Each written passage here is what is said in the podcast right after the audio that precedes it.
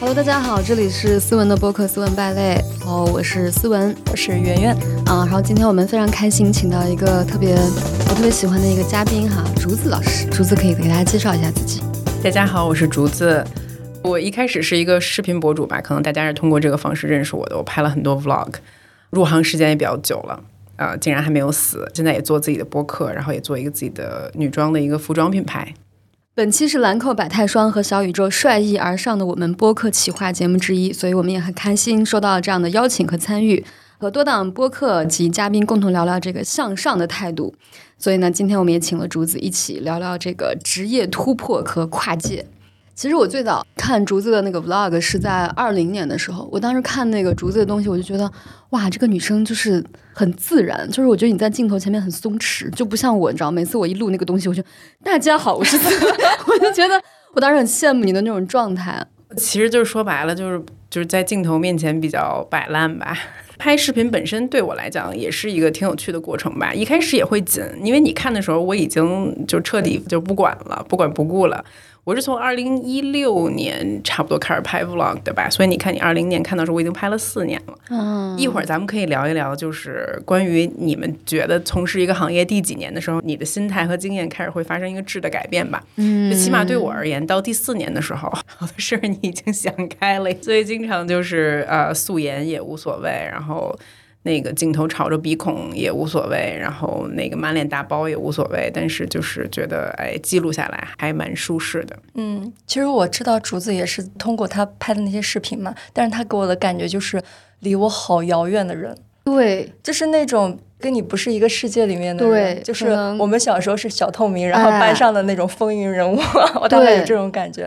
所以这次说邀请他来跟我们一起聊，我还挺高兴的。是，而且今天就是大家可能看不到，竹子其实是挺着一个大肚子，她是一个怀孕的状态在聊的。然后我们刚刚在一起聊天的时候，她说：“哎呦，我的宝宝打嗝了。” 我觉得看她就让我觉得好像怀孕不是一件非常可怕的事情。我突然之间好像有点颠覆我的印象。其实我们三个都差不多三十以上，嗯，你有点突兀，要交代一下年龄吗？就是我今年刚三十岁，嗯嗯，我是三十五岁，今年我三十七岁了，哇，你怎么投来这样羡慕的眼神？所以咱们要马上演一出欲望都市嘛？就 是就是你到了这个年龄，其实我们的职业生涯已经发生了很多改变嘛，然后我们其实就可以聊聊我们的职业跨界。其实我们做的事都不是很单一的，其实我们都做了很多。像思文他又说脱口秀，之前说脱口秀，后来又发单曲，然后现在做播客，然后竹子做的事也特别多，对吧？是的，我从大学毕业开始，就如果是仔细数一数的话，可能得干过多多少少快十份不一样的职业。我一开始的时候就是做过像比如说 American Apparel 的店员，就是卖衣服的。你们知道那个牌子吗？现在已经倒闭了。就可能原来就是时尚女孩会穿 AA，然后原来就是三里屯店的那个店员。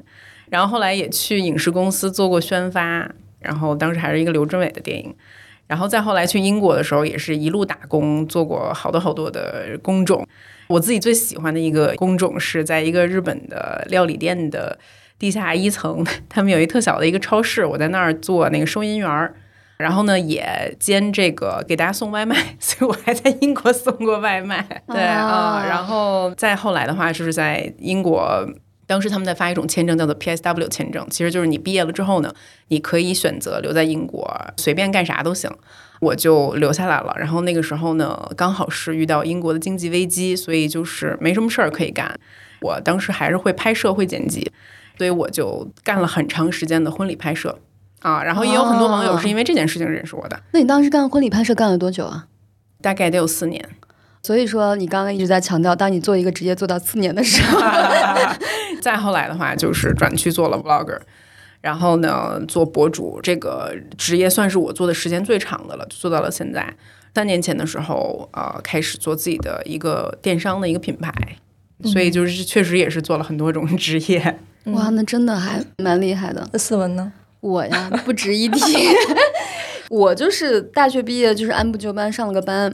我当时在那个 TP Link 嘛，然后上了第二年的时候，就觉得我为什么此刻的感受跟我刚毕业没什么区别，甚至比刚毕业还要倒退，你知道吗？我觉得我完全没有进入社会的感觉，因为我们公司当时都是那种应届生。大家就好像上了个那种大五大六，然后每个人每天都在讨论说，哎，你是那个学校毕业的，我是武大毕业的，哇，你是武大毕业的。当时让我觉得这个班上的没有任何长进，所以我就不是很开心。我心中的白领不应该是那种穿着高跟鞋，对吧？然后那个穿着西装。但是当时那种 IT 公司，你知道，就全都是大家穿着破背心儿，然后穿撒个人字拖这样的一个工作氛围。编程序吗？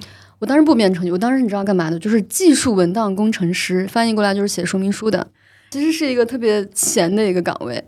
我当时心目中，我觉得我应该去做一个深圳的时尚白领，但最后发现每个人都在撒着人字拖啃鸭脖，你知道吗？然后我对这个工作环境极其的失望。我记得当时跟我的那个男朋友去逛街，我当时还有 G 两千，你记得吧？G 两千，蛮喜欢 G 两千。对，我试了个 G 两千的西装，我觉得哇。这才我是我心中的白领。我说哇，我说我穿这个还挺好看的。我男朋友说那你买吧。我说我买了上班也不能穿呀。他说那你下班可以穿。下班下班穿一个，下班穿一身 OL 套装。对，满足你的白领梦。所以当时我做了两年，我就辞职了，就纯粹是因为我觉得没什么意思。后来我就进入了一个非常闲的公司，就是特别特别闲。我进公司的第一天，大家就在打游戏、看股票。然后看电视剧，还有人在睡觉。我当时觉得哇，这个公司真的好适合我。干了好几年，反正就感觉没有什么工作量。所以竹子刚刚说度过职业生涯的第四年的时候，我也不知道这算什么职业生涯。我觉得没有什么职业生涯。前几年你觉得不算是职业生涯？我觉得不算，我就我就在瞎混。我感觉后来不知道，就是突然之间就来了上海做脱口秀，然后做脱口秀应该做了算有六七年，就是在做脱口秀的这个时间。刚刚进入脱口秀行业的时候，我觉得很可怕，就特别痛苦。我记得当时我还去找我那个中医，你知道吗？他就给我扎针什么的，一边扎针我就一边哭。我说为什么让我做这件事情？我说我当不了明星。不是你自己选的吗？我不是自己选的，我我是跟着前夫一起 买一送一的赠品。然后呢，我记得当时我那个医生他跟我讲了一句话，他说：“你现在不要说放弃。”他说：“因为你现在没有资格说放弃。”他说你做一个行业做到第四年、第五年的时候，你才有资格说你适不适合。所以当时我好像突然之间受到了那么一些触动，我在想，这样痛苦的生活我还要再过四年。后来没想到，大概第四年的时候，我真的觉得好像做这个事情没有那么痛苦了。就以前是那种如坐针毡，每一天都是睡不着觉什么的。后来到第四年的时候，哎，突然觉得好像能够适应这种节奏了，好像觉得哎，我突然属于这个地方了，感觉是这个地方的一员了。就是我自称什么脱口秀演员，我也不会觉得很难受。就以前会觉得啊，我怎么能这样称呼自己，好可怕呀！就是这种感觉。所以说，我觉得竹子说的这个四年，还是对我真正的一第一次职业生涯来说，还是一个蛮重要的坎儿吧。嗯，因为我很早之前是看到一个说法，你需要大概七年的时间可以成为一个行业的小专家。然后第一年的话，就是完全是还是处于一个懵的状态。然后第二年可能大概开始入门了，然后第三年的时候，其实你就已经应该知道这个行业是怎么回事了。还有大概四五六七年的时间去逐步的提高，找到你在这个行业的位置，以及看你是否真的是适合这个行业，你是否是真的擅长这个行业。那如果第七年的时候发现在这个行业依然没有位置呢？嗯，那就早就应该离开了，说明没有自知之明。但是我后来还看到那个更可怕的说法，嗯，就是我今年在看那个《纳瓦尔宝典》，然后纳瓦尔说的就是，他说之前可能大家会觉得是七年，但其实现在在现在的这个快速发展的这个社会，因为我们摄取知识的方式也变得更容易了嘛。这个时间可以再次缩短，可能甚至缩短到三年，你就已经大概知道，就是你就应该已经可能摸透了这个行业了。我好奇一个问题啊，因为你说你前面这几年主要是在这种比较大型的公司工作嘛，后来就进入了脱口秀，你会觉得这个感觉不一样吗？比如说你会更容易了解脱口秀这个行业？我觉得对我来说最大的不一样是你跟老板的距离变短了。好事儿还是坏事儿？也好也权力中心，对，也好也不好。就是因为当时我来效果的时候，效果才刚刚几个人，就只有合伙人的阶段。在大型公司的时候，你跟老板是没有任何交集的，所以你在干什么，老板根本不会在意，他也不会知道你这个小喽啰在做什么事情。就是你每天不管在摸鱼还是干嘛，都没有人管你，你知道吗？但是呢，来了这个效果之后呢，这个老板就会非常的。盯着你，你知道吗？每次开放麦，然后说好，开放麦结束，大家请给台上几位演员投票，哇，就很可怕。然后老板每天说你为什么还没有新段子？然后就 就很吓人。但是我觉得这样的话，你会怎么说呢？就是你真正的能力会被看到吧。就比如说，我觉得在大公司工作其实有一点不太好，就是你会变成一个，有时候你会变成一个只有一个功能的螺丝钉。大公司就是需要螺丝钉，对，就是需要螺丝钉。然后像我这种比较不太安分、自认为自己适合这种创意型工作的人，其实你会觉得有点很难施展。我记得当时我在学校面试的时候，然后我记得有一个公司，他就跟我讲，他说：“你觉得你是适合创意性的工作，还是适合重复性的工作？谁喜欢重复性的工作呀？真的？问的什么？然后我就跟他讲，我就跟他讲，我说，我说，我觉得我适合创意性的工作。他说：那你知道吗？我们上班的时候每天都是重复性的工作。我现在你给我挖这个坑，让我怎么讲呢？这太考验我的情商，我真的讲不来。我说，那没有办法，我还是适合创意性的工作。有时候我看很多那种非常有抱负或者有追求的那种毕业生，如果进入大公司，我觉得可能会有一段的迷茫期，因为你会觉得说，哎，我为什么学了这么多东西，在这里干这么简单的事情？这种感觉，尤其是你还看不到他的全貌，你只能知道某一段，你不知道他为什么让你下达这个任务。对的。像思文，你当时选择离开，都代表你还是有这个抗风险能力的。对，我觉得咱们三个坐到这里是有理由的，都不是什么安分的人。圆圆是不是也辞过很多次职？我辞过太多次，我很冲动的。其实，在工作上，我全部都是裸辞，我从来没有骑驴找马过。啊，你好有道德。呃，我的第一份工作其实是我的实习了。实习的时候是我在一家时尚杂志工作。是因为我高中的时候，我们学习不是压力很大嘛？我们就是在学校里面买那种时尚杂志，我们看的时候，我就想，我以后要去这家公司上班。大四的时候实习的时候，我就去那家公司上班了。当时其实已经是媒体的黄金末期，然后我就跟我的一个呃美容总监，他是出来做 KOL，我就跟他一起出来，我们做做他的助理。那时候正好是自媒体的一个大潮，做了差不多一年的时候。就是还不到一年，我就觉得有点无聊。怎么说？工作量很少，因为当时就我们俩人，他本来就是体量比较小的，然后我就觉得有点无聊。我就想，我刚毕业，明明就应该就是见识更大的世界的时候，我就我就开始做这个就这么养老的东西，我就有点难受。然后我就离职了。然后离职了之后，去了另外一家自媒体，在那个地方待了 六个月。我在那个地方待六个月的原因，就是因为我不喜欢那个创始人，因为那个创始人很爱。说大话，这个是什么类型？也是美妆的吗？时尚美妆都有，还有人物专题，什么都有都有，就是稍微大一点，但是他很爱吹嘘自己。就是明明工作室可能就五六个人，但是客户一来，我们有五六十个人，就是就是那种很夸张。他明明其实他的东西只有一点，但是他跟别人说的时候会把自己包装的特别厉害。但是你知道吗？就是这是我在自媒体圈的一个感受啊。你像我从二零一六年开始到现在也有七年的时间了，对不对？哎，咱现在是一行业小专家。哎呦，我现在都不得不用这个北京味儿的普通话跟您说话。哎，这个体会是我大概第三年、第四年的。时候开始有的，开始的时候我以为内容为王，就是我们应该尽自己的全力去做最好的内容，因为这个内容才会为你吸引来观众或者听众还是流量，然后这个是你的真本事。到后来我发现不是这样的，当然它这个本质其实可能跟其他很多行业是一样的，就是你所谓的这个内容，就是你算是你的业务吧，它是你的一部分业务。但它其实甚至不是最重要的那部分业务，还有另外一部分业务是你对自己的商业包装。是的，啊，是你如何把自己当做一个产品。就像你刚才说的，你这个前老板啊，就是我只是乍听之下，我觉得他可能只是运用到了他的这第二条逻辑的线。是的，当时我才刚毕业一两年，你知道吧？然后我总体感觉非常不适，我就想我没有办法做到像他这样，我做不到。然后我就待了六个月，我就。走了，然后走了，我就回杂志了。我当时去一家时尚杂志吧，待了两三年的样子。那个是我比较稳定 长久的一份工作。当时我还是决定回杂志，就是因为我不用向别人夸大，就是我就可以老老实实的做内容。我做的方面可能也是美妆方面的，但是那家杂志的美妆方面还是不太一样，因为它是偏文化型的、先锋型的，会讲不只是美妆趋势，而是文化趋势。就是你会觉得我做这个还是有点意义的。一开始我就在那边一直做做做，做的一两年就很开心。做到第三年的时候，我就感觉，就是虽然每天都在做不一样的东西，但我感觉它这是一个轮回。就是春天了，我们该选这样的选题了；夏天了，我们该这样选题了。就是这种。所以我那个 HR 说的是真理啊，我们每天做的都是重复性的工作。虽然它看起来像创新型的，就是每周也有选题，然后又要让你创意创意干嘛，但其实是在一个范围内的创意，它不是那种天马行空的。当时最主要的就是也是那个疫情来了嘛，然后那个呃媒体它是预算大幅下降，导致我们老板开始呃考勤特别严。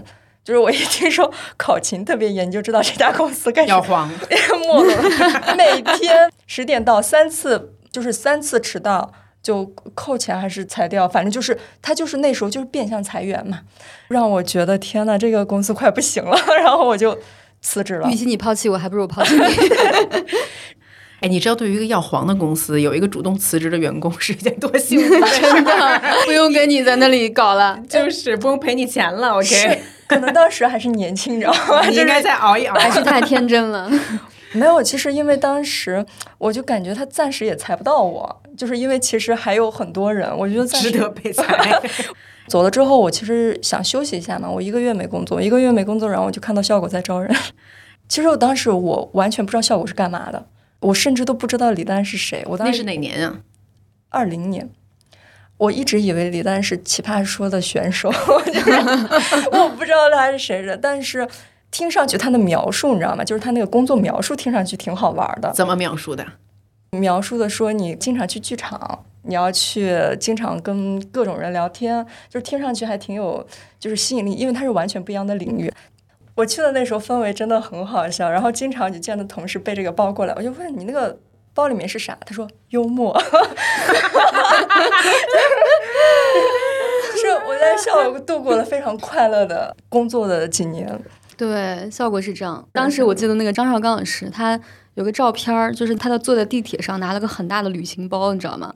在那里睡觉。然后我说：“我说张老师，这个包里装的是什么？”张老师说：“通告费。”就是这种。因为大家都要都要就是抛梗，效果的氛围就是一定要抛梗，你不抛梗，就感觉这句话白说了。哎，感觉感觉这样也很耗费精力。一开始是觉得很好，后面有一点累了。就真的很累，就是不要给我抛梗。对，一定要绞尽脑汁的给你拆字或者干嘛，就差不多就是这种感觉。在那地方工作了两三年之后，反正后面也是觉得我能做的全做了，就是各种形式的播客，当时我也做了，然后文章专访我也做了，然后纪录片我也都帮他们拍了。我总觉得好像没有更多的形式了。当时我自己状态也不是好，就就辞了。然后我辞了之后就去做脱口秀演员去了。我觉得这个还挺有趣的，就是但我发现你的每份工作还是有一些相关联的对地方，有一些对吧？关联的地方。对你还是在搞内容创作，你甭管是创作什么杂志、美妆，还是创作脱口秀，还是创作什么播客之类的，你都在搞创作。不像我和竹子 一会儿送外卖，一会儿拍态照度，比较大。对，然后我一会儿干这个，一会儿干那个。我记得当时我从国企辞职的时候，我去跟我那个 HR 说，我说我要辞职，他说你要去干嘛？因为他没有见过辞职的人，你知道吗？没有见过从那个地方辞职，因为很舒服。而且我们那里有很多那种带宝宝的那种妈妈，就是大家可以有很多时间去陪孩子啊什么的。他就没见过人从这儿辞职的。然后他说你要去干嘛？你告诉我。我说我要去上海讲脱口秀。然后我那个 HR 说你早该去了。他说你跟这个地方从来就格格不入。哎，那这个你这个主管还蛮好的。对，因为他也是一个天天发段子的人，但他没有我大胆。我觉得其实我们三个还是有一些共性的，就是大家都还是挺二的。我觉得哈，就是说干什么，你像竹子就是想干什么我就去干了，就这种感觉。我是那种，我虽然没有主动去寻找这个机会，但是一旦这个东西来到我身边，哎，挺好的，我就去了。圆圆就是更绝，就直接我就 辞了，不管怎么样，我先走了再说。嗯，对，我觉得还是因为有抗风险的能力。你们觉得你们这抗风险的能力来自于哪里呢？来自于一腔孤勇，我觉得来自于是我，我对来自于傻。对，来自于对未来没有筹谋。就是我来自于就是我觉得我的生存最低限度非常低，我只要能有一口饭吃，有一个地方住，我就能活着，我就再差能差到哪里去。当然，以前也有一些攒钱的习惯了，攒了钱之后，我去算一算，哦攒了足足两千元，可以维持八个月。差不多。我当时就跟思文说：“我说，你看我现在之前攒的积蓄还能不上班十一个月，那我就可以走了。我十一个月很久哎。支持你们去不断跨界的最核心理由是什么呀？是比如说是热爱吗？还是说要寻找一个有激情的地方，还是什么呀？我觉得是不热爱，这就是对上一份工作的不热爱。对现在的极度不热爱，然后就导致不得不去有新的东西出现，然后你就会去奔赴新的东西。你呢？我这么说可能听起来好像比你们稍稍理性一点点啊。我的每一次跨行业还是有迹可循的。就比如说那个，就从这个婚礼拍摄开始吧，因为那个时候确实是我找不着工作，在英国，没有人会 hire 我干点啥，对我也就只在那边读了一个比较水的研究生嘛，就一年，我英语都说的不好，我只能自己干。那我能干啥？就是婚丧嫁娶，人经济再不好也都会进行的，所以我就给人拍婚礼去了。好多其实学这种什么影视新闻啊，但凡会用点相机的，都经历过给人拍婚礼这件事情啊。整个过程其实就是让我熟悉了这个剪辑软件是什么样的，和相机是怎么用的。他给了我这个硬的这个技能吧，然后我就把这个技能只是把它转变成从拍别人到拍我自己。嗯，对对对对对。虽然说感觉好像行业跨度很大，就一下从拍婚礼到做博主了，但其实它有一个中间的一个技术的一个承接。嗯嗯，然后呢，我其实特别想说一件事儿，就就确实选择比努力更重要。是的，对，嗯，因为我当时在婚礼行业好努力啊、那是我第一次创业，自己当老板嘛，然后也是自己做了一小公司，虽然没啥人给我干吧。拍婚礼又是一个极度辛苦的一个工作，尤其我又拍老外的婚礼，你知道，在英国那种动辄好多印度人，那动辄结个婚就十六个小时到二十个小时，啊，都是从早上起来一直载歌载舞吗？嗯，经常载歌载舞，从早上起来就基本上就经常载歌载舞。全程记录啊，然后真的是就觉得是对体力、脑力的双重的折磨和考验。包括我又是做摄像，我不是拍照，所以说摄像的那个设备都很重。而且你想，我刚开始开始的年份，那个时候很多的相机并没有变得那么轻。我还记得当时我为了更新我的设备，我开始用什么 C 一百、C 三百，那个相机本身是很沉的，然后再加上你把它放到这个三脚架，它还不是说是拍照的三脚架，它是摄像的三脚架。它那个摄像三脚架就是一个抬起来都巨沉，而有的时候你可能会想尝试一些新的技术，你会尝试斯坦尼康啊，还有比如说你想尝试这个航拍什么的。对航拍，还有就是这个 crane 这个这种嗯这种东西。它其实每一样设备都很考验你的体力和这个你你能撑多久，你包括这些器材。我记得当时我最头疼的一件事就是我特别特别想学车，并不是因为我想去买一个好车，咱也没那么多钱，就是咱就是解决最实际的问题，就是有一个车我可以把这些器材放到我的后备箱里面，我不会那么累了。就我永远都记得我拎着大包小包，就全身都武装好了，就真的有点像那个劳拉一样，就安吉拉·朱莉里那角色。然后跑，先坐地铁，再换公交车，然后跑去坐火车。因为大多数我的拍摄地点都不在伦敦，我当时住在伦敦，它可能就是近则是离伦敦坐火车一个小时的地方，远则甚至坐三个小时、四个小时火车的地方。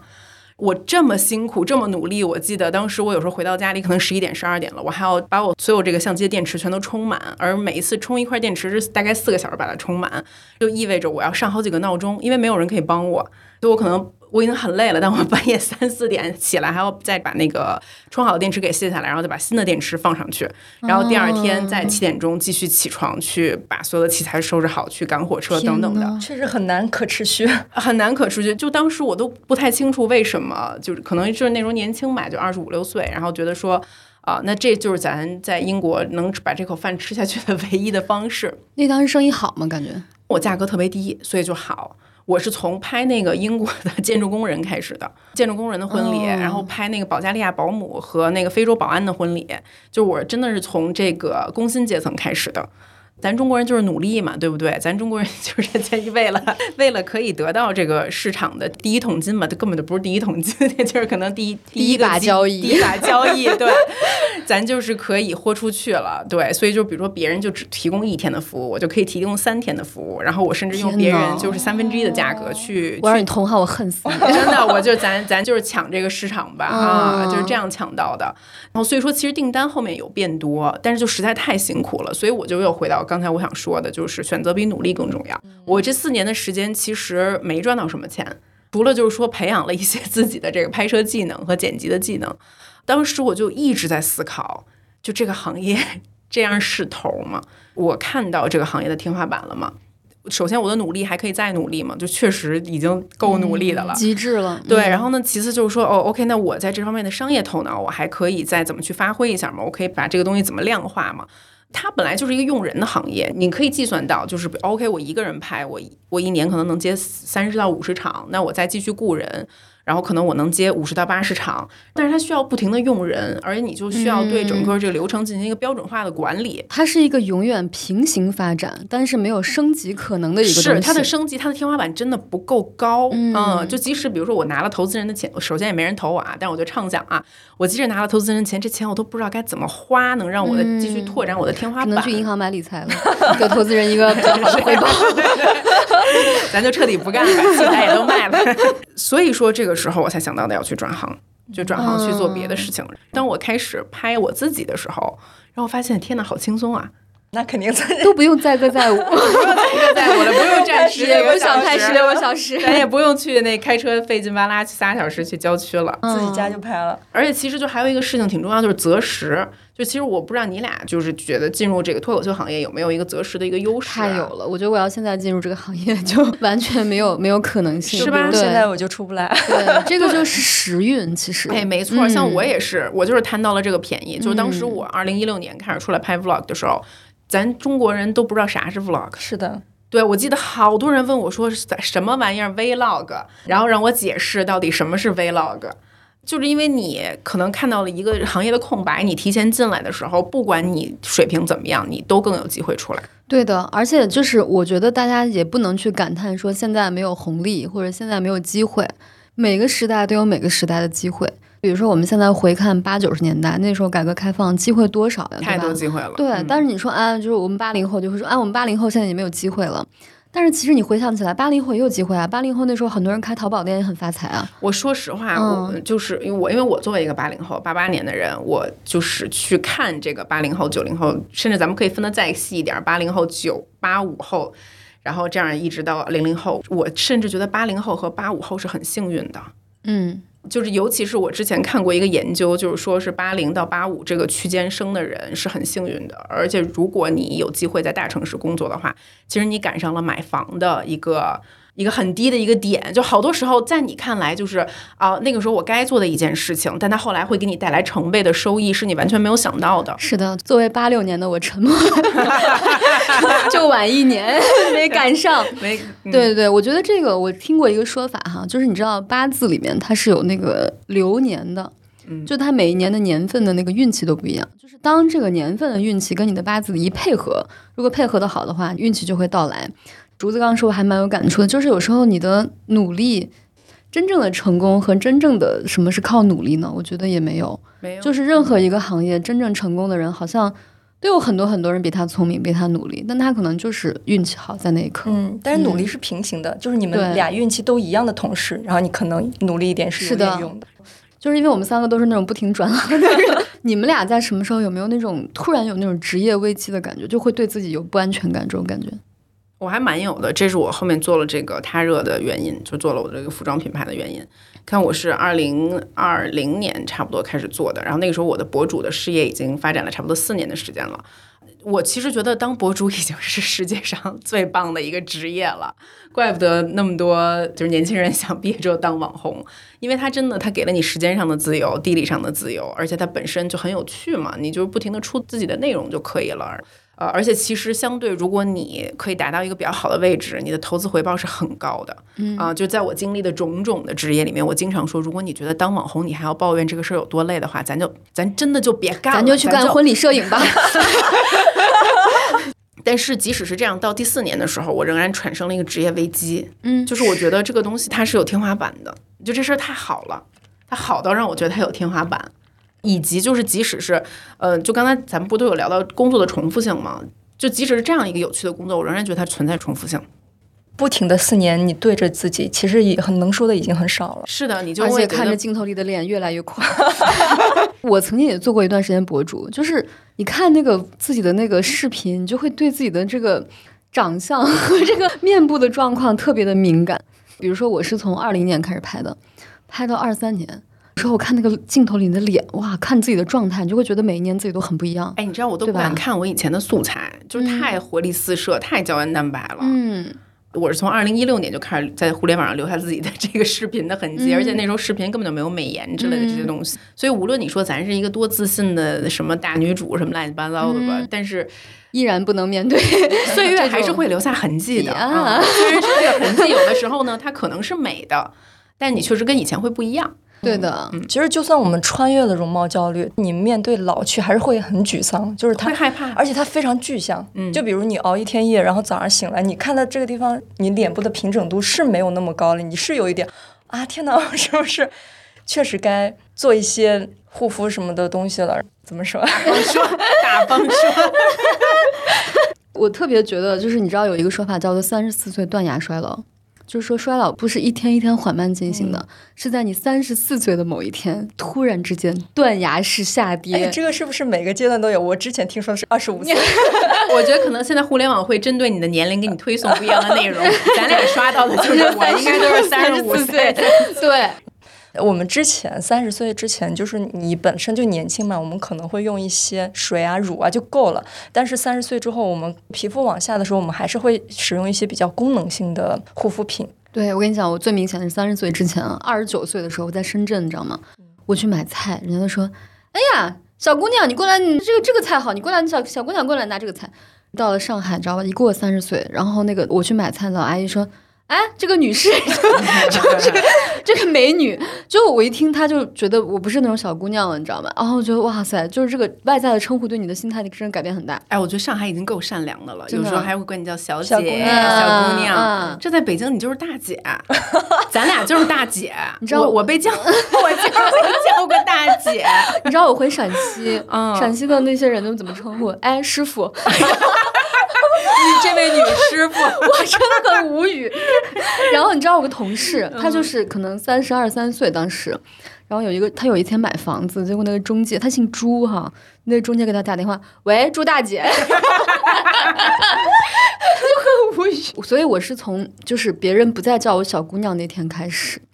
我就觉得，我以前对于这个护肤根本就不 care 这件事情。我觉得，那就是就这样。我我是靠内涵的，就是我觉得好老不老没有关系，对吧？我无所谓。而且就是我以前长得也比较小，有一天我突然觉得我要在这上面投投资。你知道，到了三十岁之后，我觉得这个东西是一个必要的投资，就是在脸上抹的这些东西。嗯，你最近有什么推荐吗？我最近在用这个兰蔻素颜百肽霜。这个素颜不是那个不化妆的素颜，是那个塑造的素。你知道那个肽就是多肽，它本来就是护肤品里面比较抗衰的一种成分。然后兰蔻这个它就是那种对抗那个中年的疲态感，就是让你的这个。然后呢，你要配合一些那种面部的按摩手法。我在差不多二十八九岁的时候，我姑姑跟我讲，她说你抹脸不能这样，像你这样随便往脸上一抹，你要在左手这样子把脸这样弄着，右手这样往上提拉。她说一次两次你可能没有感觉，她说包括洗脸的水也是。那你要先用温水，不要用太烫的水，然后再用冷水。温水起到一个打开毛孔、清洁的作用，冷水呢起到一个收缩毛孔的作用。他说，你一天两天看不出来什么区别，但是三年五年就会跟同龄人完全不同。然后当时觉得我姑的脸确实状态不错，就一直在坚持她的这种按摩手法，你知道吗？所以说，我觉得就是得用这种比较功能性，就是三十岁之后啊，就得用这种有一些功能性的护肤品，加上一些按摩手法，加上这个什么冷水、热水这样配合。我觉得长此以往，你还是会觉得不太一样。你像现在咱们三十多岁的女性，你看竹子三十五岁，对吧？我小时候不会想到一个三十五岁的女性是她这个样子，就看起来是她这个样子。我觉得你看起来就是我小时候认为的那种二十七八岁这种感觉。那主要是咱们的护肤品用的对嘛，然后再配上手法的按 摩。哎呀，咱们聊了这么久哈，我觉得其实我还是觉得蛮幸运的，就是作为三个我们都是三十岁以上的女生哈。到现在为止，我觉得我比较幸运的是，我都没有丢弃掉那种所谓一种向上的一种状态。我都三十七岁了，我到现在为止，我从来没有想过说我的人生就这样了，对吧？就是好像我觉得我身边的可能我们做这种文化行业的这种女生，好像都不太容易会有这种想法，因为你每天在接触一些新的东西，对吧？我其实觉得三十多岁的女人特别美，就不是因为 咱现在听起来可能有点虚伪哈，就是说哎，你都三十五了，你也只能这么说。但是我是真心这么觉得啊，就是二十多岁的时候，确实有很多的你的那个迷茫是无法被解决的，而且其实你不太能拥有一种女人更高的智慧。而且我在二十五岁的时候，我感觉我是特别紧张的，因为什么东西你也没见过嘛。比如说我去一个别人的办公楼。我去到别人的办公室，我都会觉得啊，好紧张。就是我即将会面对什么样的人呢？我即将会面对一个什么样的谈话呢？我今天做这个 presentation 能做好吗？就是这种很紧张的感觉。但是等你三十五岁的时候，你就会觉得好像什么事儿你也经历过，什么人你也见过，就好像昨天我看那个张颂文的访谈，别人就说：“哎，那你之前那么多年不红，那你会听到一些难听的话吗？”张颂文说：“这个世界上所有难听的话我都听过了。”嗯，你会觉得他此刻他已经没有这种所谓的抱怨跟愤懑了，他觉得就是这些东西我都经历过，最糟糕的情况我都经历过，那还有什么事情会让我害怕呢？所以说，我觉得好像我到了三十五岁左右的时候，我突然觉得。这个世界没有什么可让我畏惧的东西，就是再糟糕的情况，比如说家里人去世啊，比如说自己生病生得很重啊，包括什么比赛淘汰啊什么之类这种事情，我以前都觉得像像死亡一样，就是每一件事情像天塌了一样。但是最后发现，哎，都经历过之后，发现天也没有塌。你在这个时候好像突然会确认一下自己的力量，就是哎，原来我是有这种很强的一个生命力的。而且你会发现，当你不给自己设限的时候，就是你不要告诉自己，然后我三十多岁我就不能怎样怎样怎样。当你没有这样的限制的时候，你会发现其实你没有什么区别，就你还是可以尝试做很多新的事情，就这种感觉。嗯，其实我觉得三十岁之后我更自由了。我之前讲过一个段子，是我线下段子，就是说我三十岁那天我觉得特别开心，是因为我终于不用再做年轻女孩了。我做了二十九年了，我太累了。因为做年轻女孩真的很累，就别人会觉得你年纪轻轻，你应该怎么样怎么样。就很多人都觉得他可以教育你怎么做一个年轻女孩，但是你三十岁之后，他就会觉得，哎，我终于可以没有礼貌了，我也不管你了。我三十岁时候才真正感觉到真正的自由是什么，就是我才三十岁之后，我才知道我是什么，是一个自自我确立的过程。我前几天跟那个北师大那个心理学教授王芳聊天儿，我们俩就聊到一模一样的内容，因为他四十多了，然后我三十多，其实我就看他有点像看十年后的自己，我就一直问他，我说我说就是人的这个人格到底是什么时候形成的？他说就是当然心理学界有很多的流派，然后有不一样的说法，然后他自己比较喜欢的一个说法就是荣格的一个说法，就是其实人是到中年的时候你的人格才形成，就在这之前你会经历一个漫长的实习期。对，所以这就是跟我们传统的理解不一样。我们的理解就是人的人格可能从很很早的时候就形成了。所谓什么三岁看大，七岁看老，就觉得说你很多东西是娘胎里带的，嗯，然后好多东西就是你二十多岁的时候就你已经都定型了，三十就三十而立了。其实远远不是这样的。就我自己的感受也是这样，就是二十多岁的时候，我有很多的问题没有答案。真的，我到三十岁那天，我才觉得我是一个成年人了。你说十八岁的时候告诉你你成年了，你说十八岁啊，我成年了，我要干嘛？就这种，我当时十八岁的时候，我记得我去网吧，你知道吗？因为我长得很小，就像小孩那种。我去网吧，然后我第一次去网吧，当时我还挺忐忑的。结果那个老板就抬起头来，漫不经心的看着我说：“你多大了？”我说我十八了，他说嗯，一会儿有人来检查，你就这样说。然后我当时觉得天呐，你这么藐视我吗？我就是真的已经十八岁了我，就这种感觉。然后我觉得还有一个特别重要的东西，就是我发现我到了三十五岁之后，我才知道我真的喜欢什么。我觉得这可能是我小时候受到的教育的问题，就是我觉得我的老师、我的家长永远都会告诉你，你要努力学习，对吧？你要去干这个，你要去干的，你要实现什么目标，但是。其实没有人会引导你去认清你喜欢什么，但是我觉得作为一个人类来说，知道自己喜欢什么是一件很重要的事情。所以说，我觉得我到三十五岁之后，我尝试过很多很多事情，包括后来我呃不讲脱口秀之后，我还去录综艺，对吧？去直播带货什么的。当然每一个都不是特别成功，但是我起码知道我不适合这个事情，或者我不喜欢这个事情。我觉得如果你不知道自己喜欢什么事情，你就多去尝试，就是你起码知道你自己不喜欢什么事情。我以前总是有一个命题哈，我在想，我人生什么时候才能干自己喜欢的工作呢？我觉得这些我都很不喜欢。我既不是一个理工女，一个 IT 人，我也不是一个特别好的脱口秀演员，然后我也不是一个特别会直播带货的人，我也不是一个特别成功的博主。那我到底能干什么呢？然后有一天，好像我跟圆圆突然做播客，我就在想啊。我从小最大的爱好不就是聊天吗？啊，就想啊，居然聊天可以成为一个工作，好神奇啊！我会觉得三十五岁之后，你突然有了一些那种明朗的感觉，而且你有足够的时间去排除那些你不喜欢的事情。我觉得对我来说，这个事情就好像你常年在一个深海里面行走，突然见到一丝曙光，就这种感觉非常的神奇。我还有一种感受，就是就像你刚才前面提到，就是你第一次经历的时候，你经常是慌张的。但当然，你必须要经历啊，很多第一次经历的时候都是在二十多岁。我举个例子吧，我第一次去火人节，就是美国那火人节的时候，就当时大家都把这事儿描述的特别棒，就是这是一个特嬉皮的地儿，你会在这里完完全全放开自我去体验很多你看不到自己的棱棱角角。但是我去那里的，我记得一共在那里待了差不多呃不到十天的时间吧，我前面的五天都特别不舒服。我不知道为什么啊，就像我回想，就是可能因为首先这是我的第一次经历，可能因为太棒太酷了。对，我觉得我就有点融入不了，然后所有的人都对我特热情，我就想说，你们这帮美国人真热情还是假热情？真的就是外国人那种热情，我 我我有点接受不了。对，尤其是美国人那种，就是所有人就看你就 Hi，How are you feeling today？然后我就觉得说我必须也得特别嗨，然后我就是。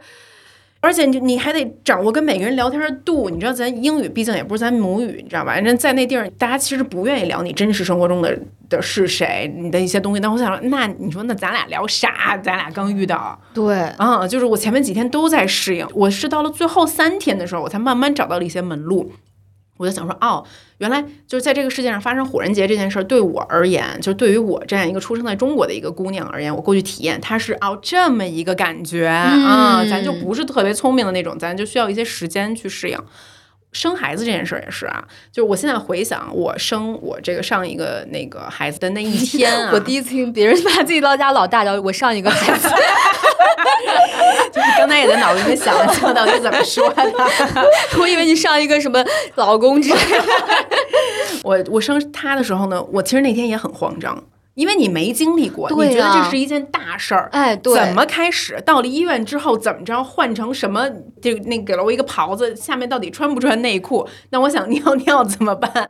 然后什么时候要要给我上无痛？无痛是什么感觉？怎么就 push 了？我还就就一切你都属于懵的，因为这是你的第一次体验。然后我还记得特别清楚，在此之前我已经看了好多视频了。就这孩子生出来之后，应该是先放在你身上，你们应该是 skin to skin 的那种，然后感受一下他。但当时我我因为他有点慌张以及害怕，我就想说你别别别别别给我拿走。然后所以他是我老公脱了衣服，然后。然后跟孩子 skin to skin 的，哦，这样对。那下一个孩子打算怎么办？必须必须我自己就来，所以这就是我的点，你知道吗？就是我我觉得人有的时候，就比如说像我这种人，我不知道是不是大多数啊，就是我们可能不是第一次经历就获得了最好的体验，对，啊，不是的。于是我其实格外期待第二次、第三次。我反而觉得第二次、第三次的时候，你才能更加享受这件事情。所以我就无数次的幻想，如果我再去参加一次火人节，我应该会去做这件事情的。我可能会更加享受了。我从一开始就知道如何进入节奏，而这个进入的节奏是你知道是我自己可以引领我自己的节奏。对你这个就让我想起我以前在南京上学的同学，走，带你去雨花台。哥今年已经去了五次了，就是你是 O G 了，对，O O G 的感受就是不一样。对，嗯，你刚才说的时候，让我突然想起来，我刚开始讲脱口秀的时候，就我刚开始讲的时候，我就就是很紧张，你整个人，我就觉得灯也特别亮，观众怎么不笑？然后旁边我不知道我自己在干嘛，你整个人就是在一个怎么说呢？就非常懵，然后我下来之后，我还觉得我跟在上面跟喝了酒似的。几次之后，你就会想，哦，我下次要这样，这个经验就又来了。我就说，哦，我讲到这个地方的时候，观众会大笑，嗯，然后你就记住了这个，它就成为了你的一个记忆，然后你下面再。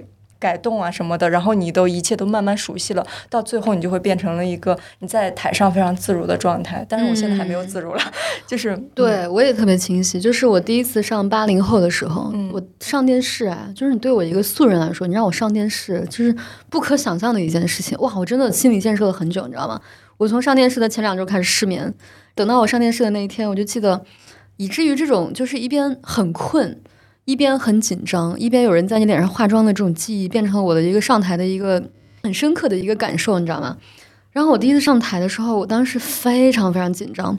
就你知道，后来有很多人发私信问我说：“你怎么在舞台上那么自如？我应该如何上台？我今天要在公司演讲，我应该如何才能克服这种上台的紧张？”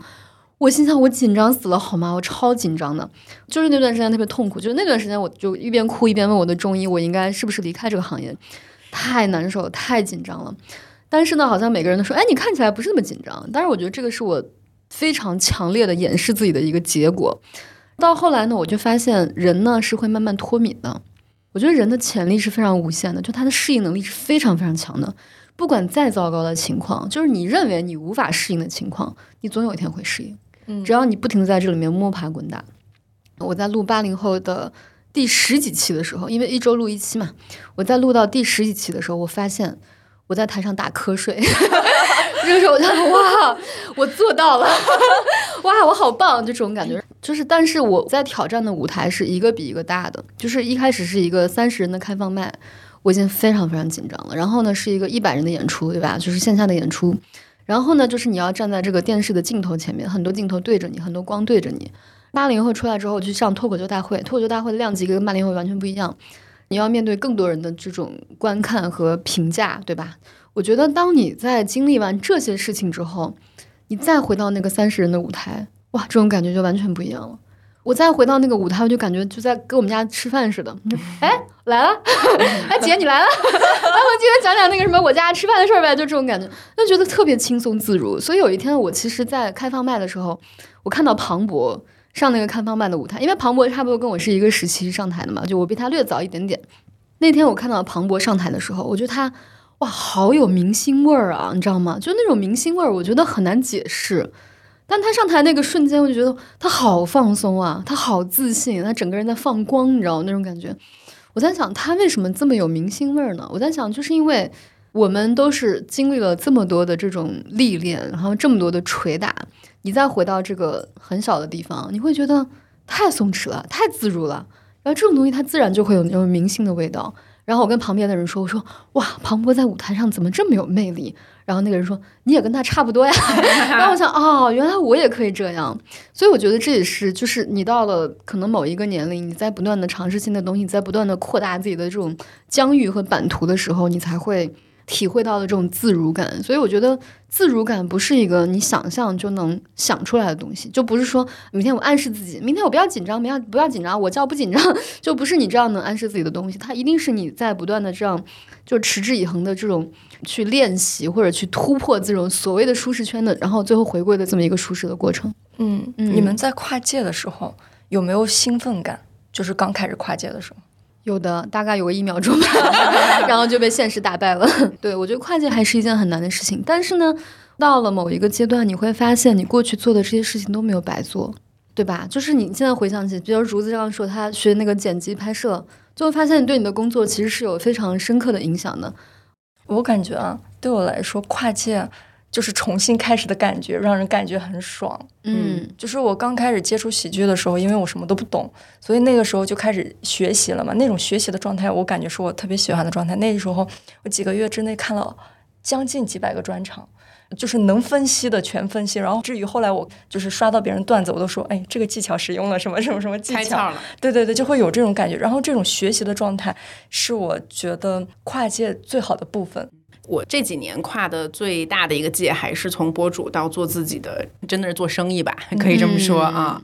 呃，一开始的时候是凭直觉，就觉得啊好，那是我还是有一些流量的嘛，那就 就就就这么着呗，看一看再说。后来发现，哎，其实我原来很多经验都不管用，我真的是需要非常谦卑和谦逊的去学习一下这个电商这个行业、服装这个行业，这里面有太多太多我不懂的地方，不然的话，这就是一个靠情怀开始，然后很快就会结束的一个事情啊、它不可能就是。从一开始到现在，其其实也有三年了。就这三年，我觉得我们有太多可以死的时候，尤其过去这个环境也不好。但是就是像圆圆说的，支撑你的，你你必须得学，你得承认自己无知，然后你再去学。当时我会去，比如说报一些班儿，然后 就是就是可能你们觉得特土的电商班儿，对，就我要坐火车去杭州，然后我要哦上这个训练营，如何啊成为一名微商？就是跟大哥们都一起那个切磋一下。哎杭州有啊很多这种班儿啊，有很多大哥嗯啊，然后你还得去甄别你得到的这个知识，它是可以是有效的得上的，是有嗯效的，对，啊，他就是完完全全把你拉到另外一个轨道上面，这个轨道跟你就是原来从事的这个是没有任何关系的。因为其实你们都是做内容出身的吧？我自己的感受啊，就是人的大脑里面有一个所谓可能创意开关吧，可能还有一个商业的开关。我原来的话是那个创意的开关，一直是在慢慢的把它打开，然后打开了之后，但是我现在进入了一个商业环境，我的商业开关是没有打开的，我一开始是没有开窍的，没开窍是一个什么状态？就是你开窍了之后，你懂得了啊，原来就是这么很简单的一个事儿，我可以很快的给你一个答案。但你未开窍的时候，你就想不到这个答案到底是什么。嗯，因为它其实是不同的领域，完全不一样，是逻辑也完全不一样。完全不一样，我都不知道该怎么去想这件事情。其实就是咱们聊了这么半天，说就是你进入一个行业的经验，包括后面你可能可以产生的一些直觉。就我认为什么是直觉？现在我问你一个问题，可能跟你们脱口秀相关的，然后比如说我说你这段子该怎么写，你这你这包袱该什么时候抛出来，你可以立刻告诉我你的答案。但一开始的时候，我相信你刚从事这个行业的时候，你说不出来。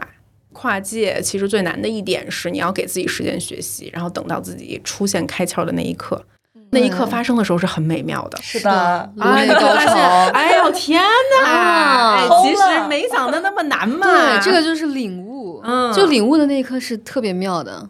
刚听竹子说这个学习的这个事情，我脑海里面突然浮现出八个非常古老的字：好好学习，天天向上。是的，真的，就是我觉得这八个字虽然从小就是幼幼儿园的时候就在贴在我们教室门口啊，嗯但是我好像从来没有深刻的去体会过这八个字的意思。我其实是到三十多岁的时候，有一天我突然想到“好好学习，天天向上”这几个字，我突然觉得这几个字是很深刻的，你知道吗？就是特别他说“天天向上”，就是可以不突破你自己，但是你的那个头是要昂起来的。我的目光是看向远方的，我不是看向我的生活，不是低着头在走路。我虽然现在人不在那里，但我我的心在那里，然后我就是一个向上的一个姿态。是的。那你们跨界有什么原动力吗？就比如自己的偶像啦，有别人支撑着你们的人之类的。我特别简单，就是我很早的时候就意识到了一件事儿，可能大家都会思考过，就是我为什么要我人生的意义什么之类。但我但我很早就不思考这个问题了，因为我也想不出来，而且我读哲学的书就会读睡着了，就咱就不属于这种特深刻的人。但是我就我就想到一点，就是其实就是为了体验吧，只要跟我不一样的体验就行。啊，我是属于体验型选手，比如说我可以体验失恋，体验痛苦，体验创业的失败，因为我也失败过很多次，体验做那个网红翻车，咱咱都有过这种体验，哪怕是不好的体验，它发生的时候，我真切的特别痛苦，但我发现就是我不害怕这种痛苦，因为它对我来讲它是新的，我没有经历过这件事情。而且任何好的体验，其实你当下嗨完之后你会荡下去，但任何荡的体验，如果你能可以把它就是就这事儿咱过了，你会起来，对，啊而且这个事情不会让你再当第二次，不会再当第二次了。对，就是这就那句特俗的话，就杀不死你的东西会让你更强大。真的挺俗的。啊，真的很俗，但是它就就你想一想，它真的是是是很是很对啊。就你想想，你第一次被骂的时候，跟你嗯现在被骂，我现在我现在真的就是一万个人骂我，我都没有感觉。骂吧，你说的对，除非说到你的心尖儿这里，说的特有创意，呃没 但是。但是哎但是 anyway 吧，对，所以我就觉得这体验是最重要的、嗯啊。所以说，嗯如果说做新的事情跨界的时候，就再难或者什么样的，他给给了你这种不一样的感受，对、我觉得都值得，嗯非常值得。我觉得原动力就是我的不舒服，就是我特别敏感，做一件事情或者在一个环境，我本来以为它很好，它很适合我。比如说我之前还去做什么直播带货之类的事情，也做过哈。然后包括拍视频什么的，我想我这么有才华，拍视频我能不火吗？就是就是不火，有什么办法呢？但是呢，就是你本来认为你会很轻而易举或者很轻松轻松地干好的事情，发现你干不好，觉得那这个事情我做着也不舒服，对吧？它也也没有什么收益，我还这么辛苦，然后我也不太适合，我没有这方面的才华，那我就想，那要尝试一些别的东西。那肯定是你做到最后，你发现，哎，有一个地方它是属于你的坐标。就是我觉得，其实人对我来说，我是一个活到现在一直在找自己的坐标的一个过程。就是我得找到自己的那个老家，就是快乐老家，我才会觉得真的舒服。就是这个事情我是喜欢的，我做起来是舒适的，我是有特长的，然后跟我合作一起做这件事情的人，我们是很合拍的。我觉得这所有条件加起来，包括这个工作时间，我不用去打卡，对吧？我觉得这所有东西加起来，它是一个最终合适你的东西。就是我觉得没有什么东西是好或者不好。比如说有些人他就是就竹子做博主就是做得很好，我就是做不好。那我觉得这个东西没有什么这个行业好还是不好，它就是适不适合你，对吧？所以我觉得其实人最终不管是找工作也好，找对象也好，对我来说就是一个不断去探索更舒适的一个过程。嗯，就是我的原动力就是一些榜样，就是我。我以前喜欢北野武，觉得他特别厉害，他一直在跨界。他本来是一个说漫才的，后来去当导演拍电影，别人就会以为他随便拍拍，没想到他就是弄出来了。然后他后来又跨界去画画，他画画后来也开了各种艺术展，我就会觉得天呐，怎么有人就是重新开始都还这么厉害？所以我我就会有这种感觉，就是人人是可以做到每一个都能做好的，就是你跨界也是有可能成功的。后来还有今年我最喜欢的一个创作者就是辛爽，拍《漫长的季节》的导演嘛，他给我的感觉就是他是四十二岁才开始拍自己的。第一个电视剧，我就觉得我离四十二岁还有点时间，就是我还有时间，你就会有一种这种原动力，会让你觉得我三十岁了，我的人生还没有就是定下来，我还可以做很多很多事情。还有那个李安，李安他不是在家待业六年，给了我极大的安慰，因为我每次还有五年，因为我每次离职完之后，我就在家。其实虽然你好六年倒计时开始，虽然你离职的时候很爽嘛。但是你在家待了几天，你还是会焦虑。但是每次焦虑的时候，我就想离。但是你看上去他是在那个地方躺平，或者是在家待业，他其实是一种向上的状态，因为他不愿意做其他他不想做的事情，他知道自己该做什么，所以他其实你说他在家里面真的是什么都不干六年吗？他除了做饭之外，他肯定还是还有洗碗呀。除了做饭洗碗之后，他肯定还是要积蓄自己的能量。然后到六年之后，他就开始厚积薄发。对，此处感谢一下李安老师的老婆。对，我觉得你刚刚说那个向上那个姿态还是蛮重要。有时候我觉得，虽然我们一直在聊学习啊、什么跨界啊、成长啊，但有时候我觉得向上它也不一定光是一个学习，或者是我们要做出什么作品，对吧？对。我有时候在想，我姥姥哈，我觉得她就是一个特别向上的人，就她不论在什么困境中，她都会想着让自己更好，她好像不会丧失这种让自己更好的信心。我觉得她有一种很向上的姿态，就比如说我姥姥以前经常跟我说，她说我们可以在衣服上打补丁，她说我们衣服可以破了可以打补丁，但是衣服一定要干干净净的，一定要平平整整。我们小时候其实家里条件也不是特别好，就是我们家也没有洗衣机，他就要手洗衣服。他每天都会帮我洗衣服，他就说：“他说你看今天这个衣服一定要洗干净，不然你出去别人就会觉得你是一个家里没有家教的小孩。”所以我在想，其实有时候暂时的困难或者什么状况也没有关系，只要你的心是一直在保持一个比较向上的姿态，然后你一直觉得我们的生活是有希望的，一直是就是你有这个强烈的信念，觉得我一定是可以过好的，然后你可能有一天你就会突破这个东西。哎，我好奇，就是你们跨了这么多届，然后现在还有你想做没有做过的事情吗？我不是刚发了单曲吗？哦，你知道前两天就是那个水木年华不是请我去宝鸡他们的演唱会嘛，然后请我去当一个演唱嘉宾。我的老天呀，我觉得在现场唱歌太开心了，你知道吗？我虽然只唱了半首歌，我跟那个卢庚戌老师合唱了一首歌，我唱完之后，我整个晚上脸都是啊，都是这样，都是在大笑状态，我太开心了。然后我在想，哇，我什么时候可以去唱那种 live？你知道吧？就是我在想，我要是有一个 live，大家因为唱歌来看我，哇，我就太开心了。就真的不是因为给我面子啊，真的是因为想听你来唱歌，那我真的会极度快乐。还有一个事情，我觉得我是迄今为止我都不敢或者没有想过去体验，就是生孩子这件事情。嗯，对我觉得这件事情对我来说，就我今天见到你，其实是有点惊讶的，你知道吗？就我在想，哇哦，就是。在我的想象中，孕妇是应该在家休息的，就是你不应该在外面过多的走动，不然会动胎气。我仅有的一些知识，但是我今天看到竹子，其实我觉得你是一个特别有活力的感觉，好像她的那个四肢也很纤细，然后肚子就很大，然后还涂着手指油对然后呢带着各种各样的饰品，然后特别时髦、特别亚的那种感觉，挺厉害的。就是今天其实给了我一个。新的一个范本，就是我在想，哦，其实孕妇不是那个样子，她也可能是这个样子，她有可能是很很有活力的这种感觉。所以我在想，也许某一天，也许我会突然愿意尝试这件生孩子的事情。我觉得它一定是一个前所未有的、非常宏大的一个新的体验。嗯，圆圆呢？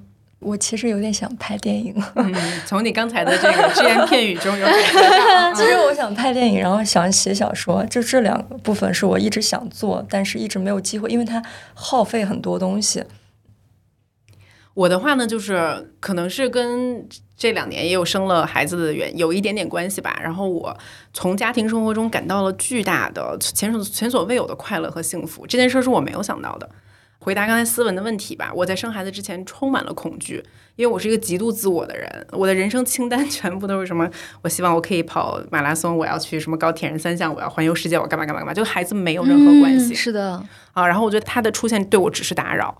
但是现在你要问我说，呃，未来跨界想做的事情啊，就是我特别想有一个自己的花园儿。啊啊，对，所以就找一块野地吧，就是别太贵的地儿。然后我想从头到尾用自己的双手建一个自己的花园儿。这个花园儿我可以参考中国很多古典园林的一些元素，可能也有一些外面西方的还是哪里的我喜欢的一些小小的元素，就是我我能大概能体会到这件事情它的美妙之处。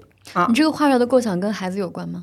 有一点点关系，就因为他们的存在让我对它扩充了，而且就是想让它变得更大。然后我觉得这个东西也会对于他们的成长特别的有有帮助。第二件事情就是我还特别特别想带着他们去航海，啊，对，然后就组成一个我们自己家的一个航海小分队。因为原来我觉得探索世界是我一个人要去做的事情，但是现在我觉得我可以带着他们去做这件事情。天哪、啊、我们可以先从就是开车开始，就从房车开始环游世界，然后慢慢的，然后我特别特别想跟我老公一起去学习航海的一些小小的技能，嗯然后有朝一日就比如说一年的时间跟他们说你别上学了。走走走，咱们就去，咱们就自己玩一圈儿，买一个小破船还是干嘛的，然后一起去做一下这件事情。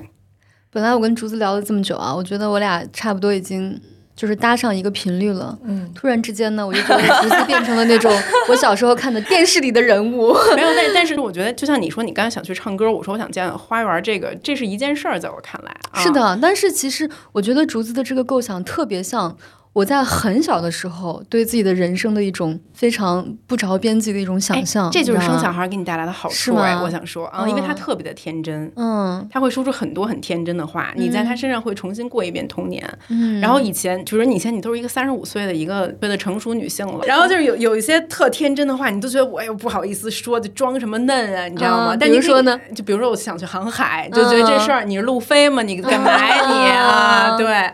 但是你就觉得我可以借着它，我重新把我以前小的时候的梦想，不是我去航，海，是带着孩子去航海，对，一起这样显得很合理。啊。